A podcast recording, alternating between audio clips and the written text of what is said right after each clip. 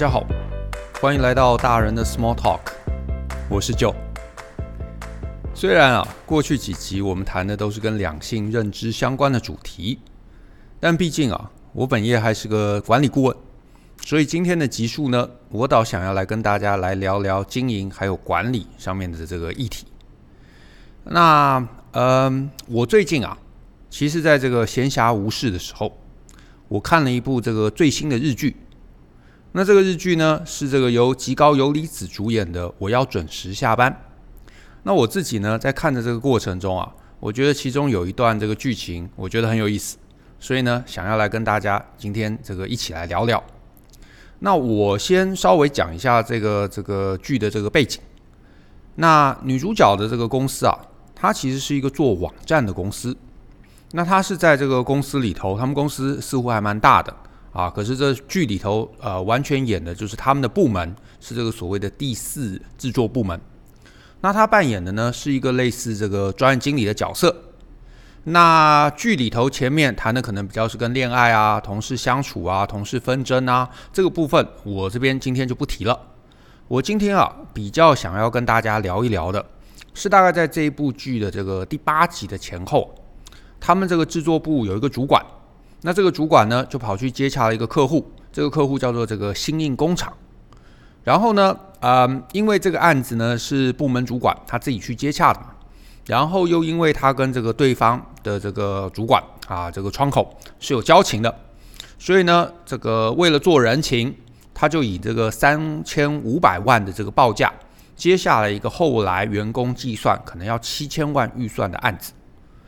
呃，当然，我其实也不知道，可能日本的物价比较贵吧，所以我不知道怎么样一个这个这个小公司的网站需要这个做到七千万日元。但总而言之呢，在剧里头，它就是以这个合理预算五十 percent 低五十 percent 的一个报价承接了一个案子。那承接回来之后，他当然很得意，跟大家讲说：“哎，你看我拿到一个好案子。”可是呢，部门的大家呢一计算，立刻就发现，哇，这个。这个案子的这个呃报价其实比合理的预算来得低，而且低很多。可是呢，部门的主管呢却不以为意，他会觉得呢，哎呀，如果大家这个你们愿意拼一下，对不对？大家稍微加加班，应该就有机会做完的啦。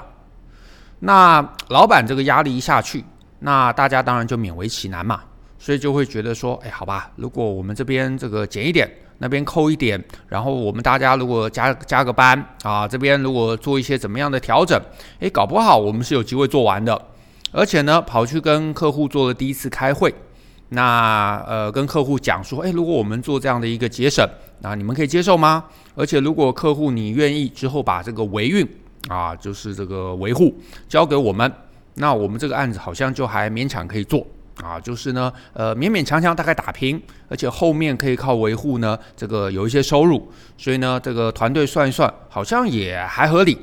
然后呢，去跟对客户交涉，那客户呢也就很爽快的同意之后的这个维运可以交给他们。所以呢，大家就想想，嗯，好像这个算起来也还勉勉强强可以达标，所以呢，也就承诺了主管。可是呢，我们做过专案的都知道。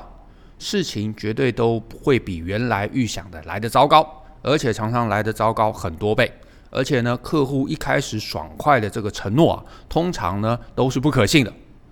那在这个剧里头呢，诶，果然如此。他们真的呢，这个团队执行下去，就发现呢，这个各式各样的状况啊，就呃慢慢的浮现了。比方说呢，这个客户呃他们的这个营业状况有变。所以忽然呢，就来问说，诶，有没有机会啊，让这个专案呢能够提早一周上线？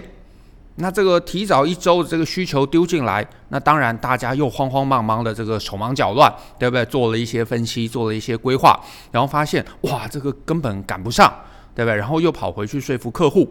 啊，因为毕竟原来所谓的这个勉强可以达成啊，其实这个计划已经是非常非常的这个艰困了。他们需要大家啊，这整个团队连续加班六十天，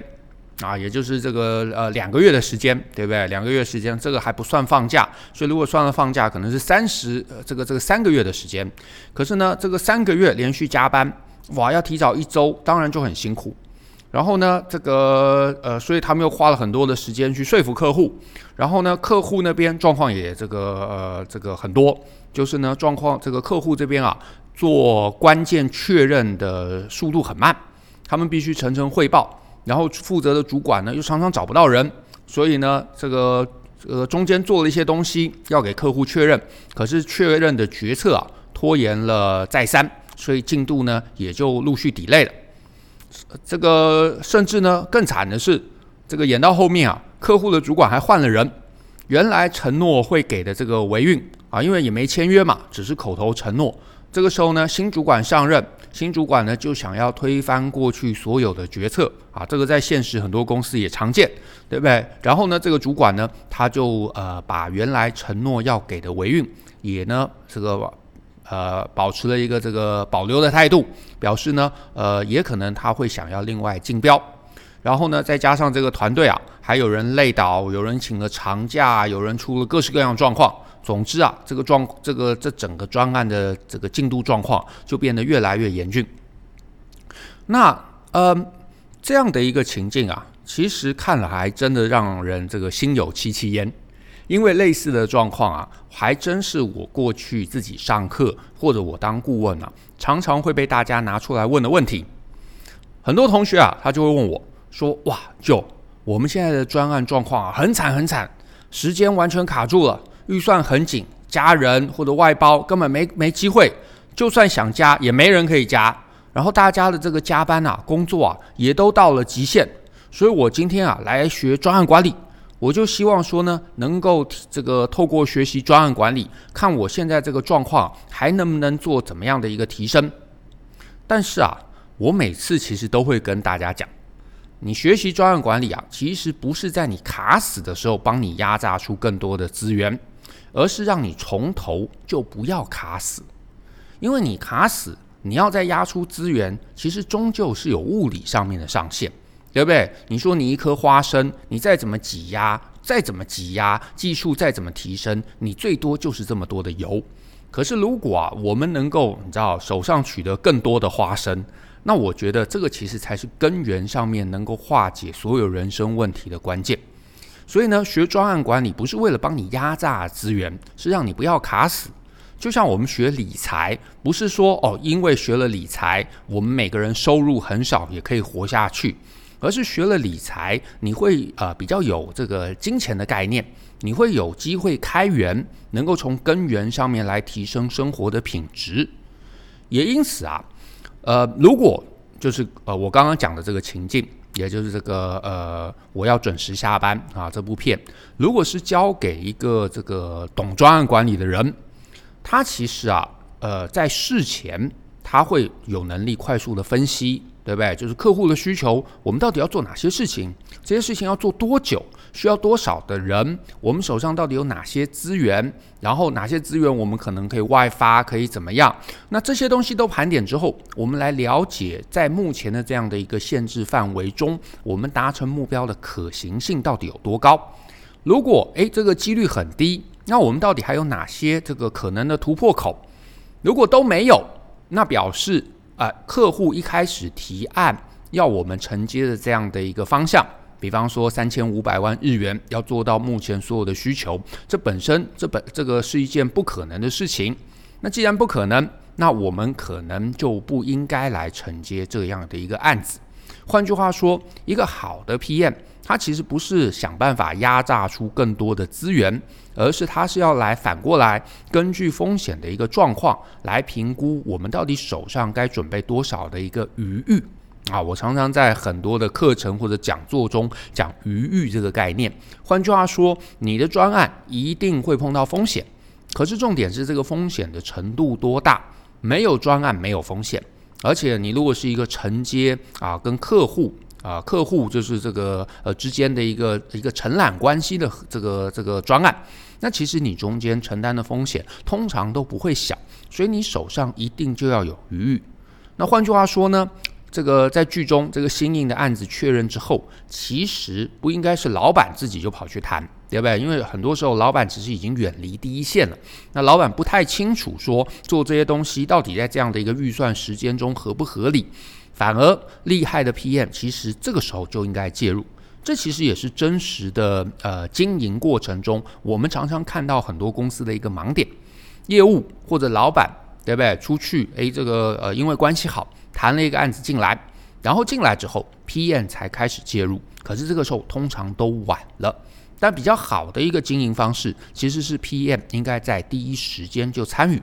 那他如果参与，他其实就可以告诉老板，三千五百万不可能做到，我们可能需要七千万。对不对？那在初期，你跟呃客户有一些金钱上面的这个拉扯啊，你想要拉高预算，哪怕你从三千五百万拉高到四千万，对不对？四千五百万，你做人情都可能比这个呃五十 percent 的预算来得更好。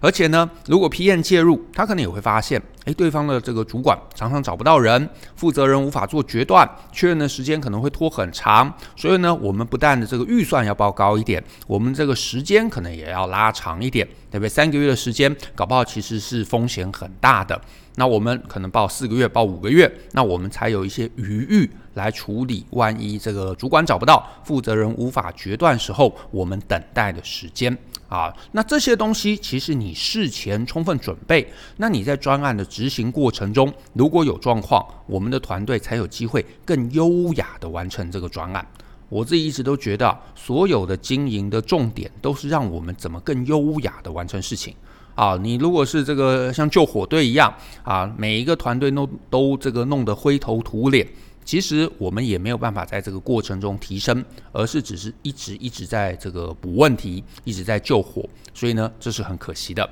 换句话说呢，如果一开始 PM 就介入啊，那呃让老板知道这里头的经营风险，以及呢呃拉高可能报价，拉高这个呃工时，甚至是呢呃这个呃跟对方这个协商，对不对？我们假设这个预算提成，他们都有这个困难，那我们能不能只做这个需求，比方说四十 percent 的功能，而不是所有东西都定案了？我们才来内部想办法，看怎么压缩，啊，看怎么加班。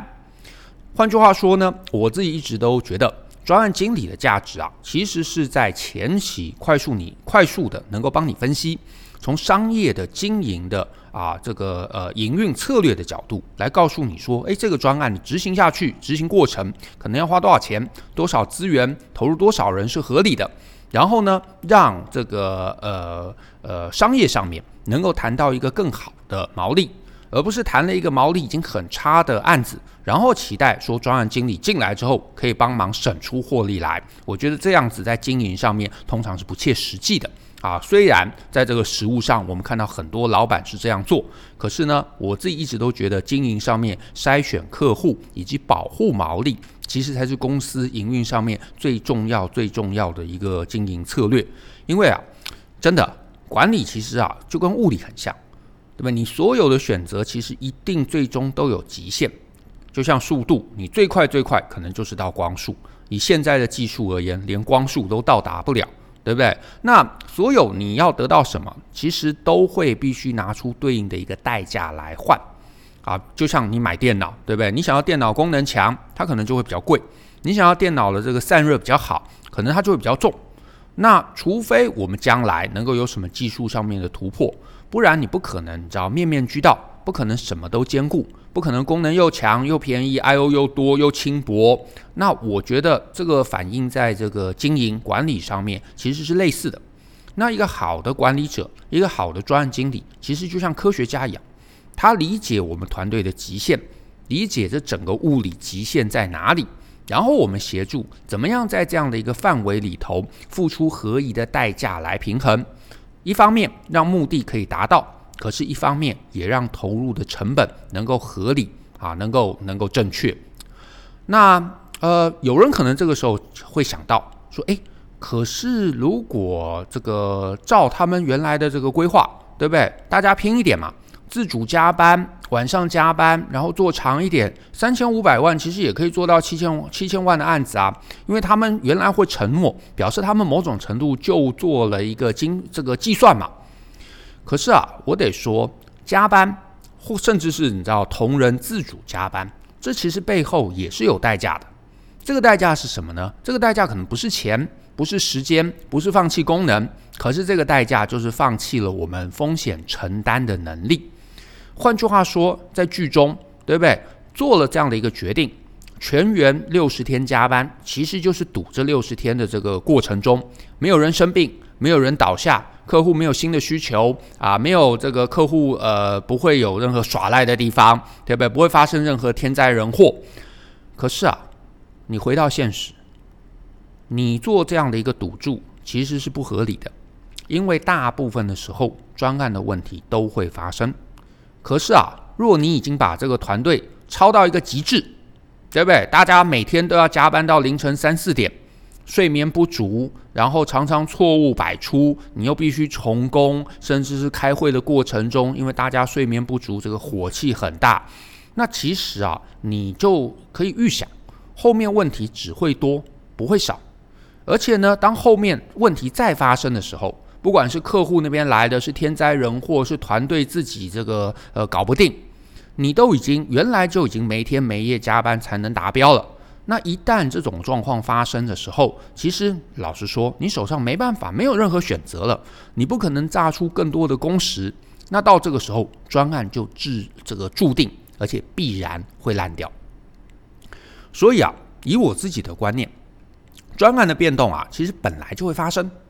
那你作为一个好的专案经理，其实就是预想风险，就是处理风险，就是准备余裕，也就是对风险充分准备。就像理财达人啊，这个理财达人不是那种身上毫无风险准备金的人，对不对？不是那种每个月花光每一毛钱的月光族，反而我们所谓的这个理财达人，他其实都是能够预见你可能接下来会有怎么样的开支，甚至你身上就会有一笔这个风险预备金。哪怕这个月有什么天灾人祸，或者是同事诶多几个人结婚，你要包红包，你都还有办法让自己这个生活无虞，甚至让自己的财产继续增加。甚至啊厉害一点的，就算你知道一段时间出现金融风暴，他搞不好这个资产充分这个分散配置，他也不会大输到自杀的那种人。所以你知道所谓的达人，其实都是有能力处理风险的人，有能力好好准备余裕的人。所以我也是觉得，好的专案经理不是压榨大家的人，而是永远能够准备余裕的人。而且对我而言，加班永远是最后一招，它甚至是根本不该出现在计划中的一招。而且呢，开案前事前的一个预估以及毛利的保护，也才是专案顺利，也才是保护公司的重点。好，今天聊得比较长，所以我这边呢，很快帮大家总结一下我刚刚讲的几个重点。第一。如果你是一个专案经理，或者你是一个这个部门或者事业的经营者，那我得这个强力的提醒大家，专案的重点其实是前面商谈时候就开始了。你开案前的控制、开案前的合约、开案前对这个专案细节的了解，其实决定了专案的存活几率。如果你手上签了一个毛利差、时间不合理的，老实说，你交到再厉害的专案经理，很可能最多也只是安全下庄，可是很难为公司创造利润。再来第二点，如果啊你在做一个专案规划，好，或者做一个经营规划，一开始你就把加班当成是一个让事情平顺的手段，那完蛋了。你之后如果碰到任何风险，出了任何问题，通常这个专案也就没救了。所以呢，加班不应该是平常的常态啊！你甚至是搞不好人力配置上还要保留一定的余裕，万一临时有一些变动，有人生病、有人请假、有人离职，都还要有人能够顺利的去接续这些工作。这其实反而会是一个经营者，会是一个有能力的专案经理，好，或者部门主管常态应该要思考的事情。好，那第三呢？世界上啊，其实真的没有什么又快又便宜又好又不耗损团队，然后又不用承担风险的方案。所有的选择都有代价。可是呢，你如果是一个精明的这个管理者，你拿到任何一个方案，你其实都应该要问：我们到底牺牲了什么，换取了这个方案？不要看到有人承诺告诉你说啊，没事，我们一定可以，你知道离预算五十 percent 做完，你就开心的接受。没有那么好的事情，背后一定有代价，只是那个代价是用什么样的形式来偿还。那再再来第四个重点啊，就是我会建议你尽量不要相信大公司口头上面对于后续的承诺。你作为一个接案方，你在之前维持一个合理的毛利率以及专案时程，其实是至关重要的一件事。所以你的团队一定要有人能够顺利好，或者是完整的进行成案计算的一个机制，这样子在你签约的当下才能保护你的团队。那最后啊，第五点，也就是呢，我真心鼓励大家有机会的话，好好学专案管理，因为你具备这个能力，你其实在任何一个发散的讨论的前期，你就有能力帮忙收敛、帮忙规划、帮忙评估。那这样子，你的团队，不管你是一个新创团队，你是一个部门啊，呃，这个这个呃内部开发，或者是你是呃要为了这个市场的可能性做一个新商品，你都可以预呃预先的让这个案子是一个好案子。你可以保护公司，你可以保护团队，你可以保护毛利，你可以保护双方，而且这是好的专案经理一开始就应该要介入的，一开始没有介入。那老实说，后面真的常常就没救了啊，常常就没救。所以呢，我鼓励大家好好把这个呃专案管理啊，能够加以提升，好好的把这个提升余裕、降低风险，我当我觉得当成人生最重要的一个策略来看待。如果呢，你保持这样的一个角度来看待事这个世间上面好，甚至是案子进行上面的这个每一个重点。我相信你之后在管理任何事情上面都会更顺利。那我觉得呢，这个专案管理或者是风险的意识，或者是余裕的提升，那就真的能够帮助到大家，好不好？那我们今天到这边就先告个段落。那也请大家呢继续关注我们啊大人的 Small Talk。那如果你想要看文章版，也可以在 Google 上面搜寻“大人学”啊，我们有一系列的文章，甚至有更多好的课程，都欢迎大家呢可以参考，可以一起参与。好，那就谢谢大家，我们下次再见，拜拜。